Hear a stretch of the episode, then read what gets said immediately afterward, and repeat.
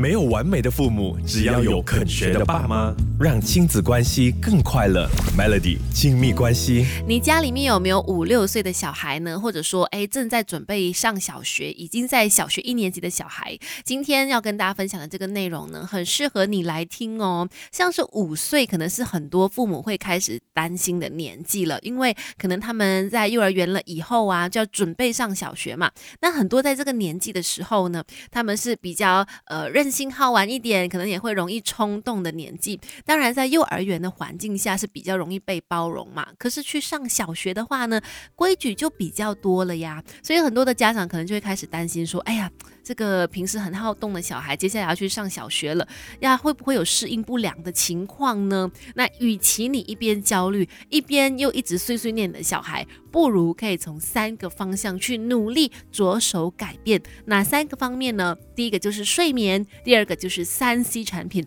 第三个就是。爸爸，嗯，一一的来说，如果你希望你家的小朋友呢，可以有比较稳定的性格，而不是容易暴走或者是容易过动的话呢，其实睡眠是很重要的。根据日本儿童健康协会的统计，过去这三十年来呢，学龄前的儿童睡觉的时间是越来越晚了，晚上的睡眠时数呢也不断的在缩短。那如果说学龄前的小朋友们睡眠不足的话，影响的不只是青春期的时候肥胖的几率，也会阻碍未来的情绪稳定。发展，而且也有研究显示哦，两岁的时候睡眠不足，八岁的时候注意力不集中、过动症的几率就会上升。所以呢，在五岁以前，给他们打造一个规律的睡眠，可以保护大脑成长而不受伤害。所以，想要避免孩子有一些问题行为的话呢，让他们睡饱饱非常非常的重要啦。没有完美的父母，只要有肯学的爸妈，让亲子关系更快乐。Melody 亲密关系是的，很多的。研究都发现到说，如果说小朋友，尤其是学龄以前的这些小孩呢，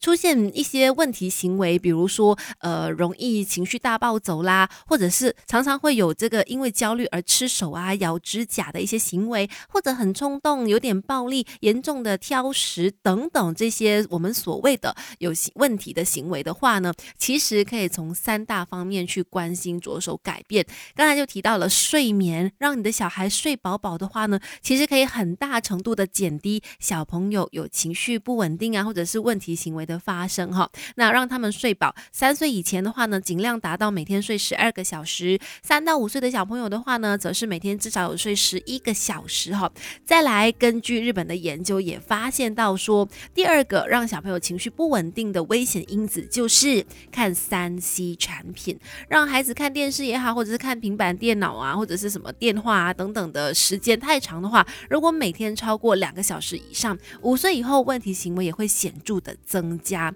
第三个危险因子是什么呢？就是。爸爸了啊！小孩子有一些问题行为，跟爸爸有些什么样的关联呢？没有完美的父母，只要有肯学的爸妈，让亲子关系更快乐。Melody 亲密关系一项日本做的统计研究，他们是研究了八千多名小朋友啊，然后得出的结论，发现到说，学龄前的小孩，如果说出现情绪不稳定啦，或者是有一些行为问题的话呢，多半跟三大原因有关。第一个就是睡眠有没有睡得饱，第呢，三 C 产品是不是用很久啊，或者是一直不断的接触到三 C 产品，以及爸爸。有关系，诶，爸爸怎么样扮演这当中的角色呢？这个研究就发现到说，很多时候爸爸的缺席，就是可能爸爸不在家，就会导致一些连锁的反应。比如说，爸爸不在家，那妈妈就特别忙嘛，可能就会使用三 C 产品去安抚小孩，让小孩接触三 C 产品或者是电视的时间变得更长了。